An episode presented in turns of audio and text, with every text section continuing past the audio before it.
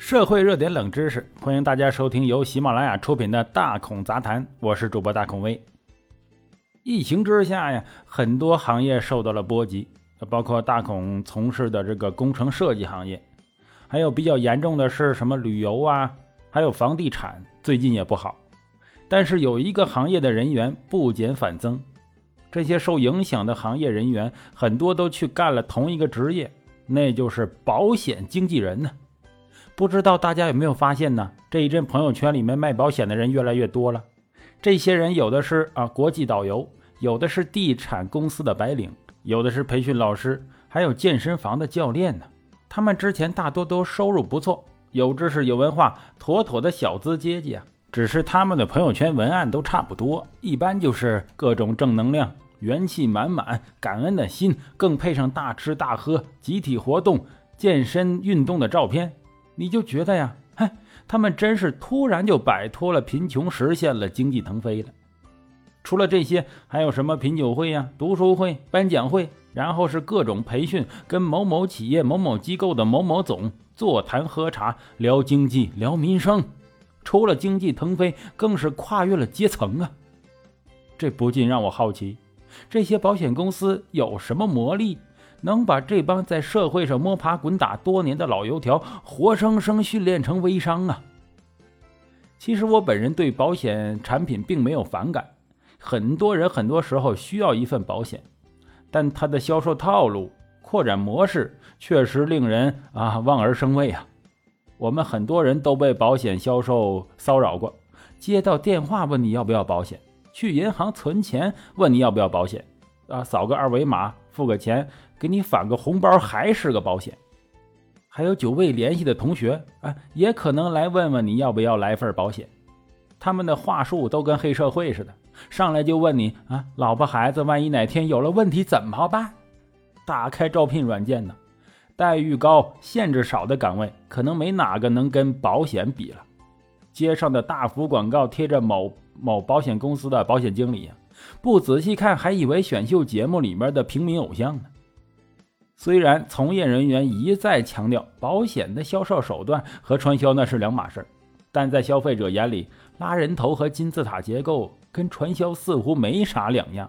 这个事情的罪魁祸首啊，其实是保险代理人制度。根据二零零九年修订的《中华人民共和国保险法》第一百二十五条，保险代理人是根据保险人的委托，向保险人收取代理手续费。并在保险人授权的范围内代为办理保险业务的单位或个人，简单的来说呀，就是代理人跟保险公司签合同，帮忙卖保险，保险公司付给代理人佣金。之前我没忍住好奇的问了一个每天发漂亮朋友圈的朋友他的待遇问题，得知之后，我确实也起了去卖保险的心思。我就问他有没有五险一金，结果不但没有五险一金，连底薪都没有。其实他们都是保险代理人，不属于保险公司的员工，那自然就没有福利了。这种制度啊，来自台湾，一九九二年被某保险公司引入内地，后来又一发不可收拾了，传遍了每一个保险公司。它看起来是个不错的制度，多劳多得嘛。平时你还可以去干其他事情啊。但是实施起来就不是那么回事了。首先呢，这种制度对于企业来说稳赚不赔，招多少人都不怕养不活，因为没有底薪。而恰恰相反的是，人越多啊越好，哪怕俩人能开一单呢，一百个人和十个人出单量，大家可以自己算一下。所以，作为一个保险公司，疯狂招人那是常态，甚至可以说，不管你是什么人，保险公司的大门都为你敞开。这个结果呀，就是产品变得越来越不重要了。只要人多，大家跑一跑，总会出单的。大孔老家有一个远房亲戚，是一个老太太，做了保险代理人之后啊，疯狂向我爸妈推销保险。因为看他一个老太太面子上过不去啊，就勉强买了个保险。具体这个保险划不划算啊，解决了什么问题，我到最后就就没听见什么了。就大家好像做善事一样，就不怎么关心了。最后这个问题，就是他兑不兑现呢？啊，你就算不兑现，大家亲戚一场，你也不能去找他怎么样啊？但是绝交那是肯定的了。啊，以后也不怎么来往了。这种交易的问题很明显，大妈并不是专业的保险人士，解答不了客户的很多问题，甚至会错误的解答。如果保金多的话，还会出现拿钱跑路的状况，这种案件也是很多的。还有稀里糊涂买了之后，到索赔的时候找不到人了。哎，这个人经常已经跟保险公司啊啊解除合同了，不干了，找保险公司啊，那得看你当时买的是够不够火眼金睛了。如果你买错了啊，很多条款没看清，那自然就赔不了。这二三十年的保险纠纷大多就是这个模式。那个时候，保险公司盯上这些家庭主妇是有原因的。首先，家庭主妇关心家庭成员的健康，容易买各种保险。其次是他们要照顾家庭，无法做全职员工。保险公司许诺的既能兼顾家庭，又能赚钱，正好符合他们的时间特点。这就是为什么小时候很多阿姨啊，或者自己的妈妈都被鼓动去卖保险的原因。但是要说明的是，凡是给我爸妈推销过的亲戚阿姨啊，后来全被我们全家给屏蔽了。这就是保险代理人最狠的地方。他会消耗你的圈子，等你收一波啊亲戚朋友的保单的同时啊，你自己也臭大街了。当然，有很多人完全不在乎自己臭不臭，但是保险公司在乎啊。在你消耗尽资源的同时，也就代表你再也无法产生业绩了。没有业绩啊，对不起，保险公司是不留没有业绩的代理人的。但是天无绝人之路啊，保险公司也不想一次性的消耗完这些子弹。得可持续发展嘛，所以呀，一个规则出现了，这就是基本法，全称为《个人保险业务人员基本管理办法》。各家的基本法大同小异，基本上就是两点：第一点就是业绩要求，业绩必须一直达标，或者在入职后的一段时间内必须有多少单，不然呢就会被清理出去。除了这个之外，就是拉人头，发展下线。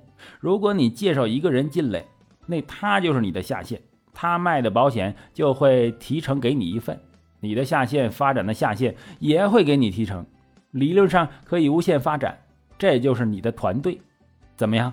是不是有点内味儿了？哈哈，随着拉的人越来越多呀，你的等级也越来越高，等你拉到足够多人的时候，你也就慢慢到了金字塔的尖端了啊，比如级别升到总监。你的所有下线都会给你提成，而经理级别呀，只能提下面三代的下线，第四代以后的下线跟你就没关系了。所以成为总监以上啊，这就是所谓的千万年薪的机会，是很多保险人的梦想。这样一来，保险人不但要经营自己的朋友圈，还要参加各种这个社会活动啊、俱乐部什么的。有的人甚至有几十个群呢，每天在群里保持一定的热度。我身边就有这方面的成功人士，不但参加，还组织了一个俱乐部，以俱乐部为自己的资本，再认识更多的什么活动商啊、赞助商啊，甚至媒体。啊，估计保险生意应该也是越来越火呀。但是现在保险越来越难卖了，所以保险经理的门槛也提高了，转向了精英化，开始塑造精英化的氛围。经常围桌讨论一些文化问题呀，啊，国际形势啊，啊，搞什么读书会呀，一些比赛啊，吸纳的人呢，也从原来的来者不拒，变成了专门发展那些本来就混得不错的所谓的高学历、高素质、高产能的三高人才。而这些人不是遇到了事业瓶颈，没有创业机会，就是来自疫情打击的衰败行业，他们正需要一份看起来体面的工作。这样啊，正好跟保险公司实现了互相需求，但其实保险公司搞的这个套路本质还是一样的，只是在什么样的时代背景下需要什么样的外壳而已。好了，感谢大家收听本期的大孔杂谈，我是主播大孔威，喜欢的话请订阅关注，咱们下期再见。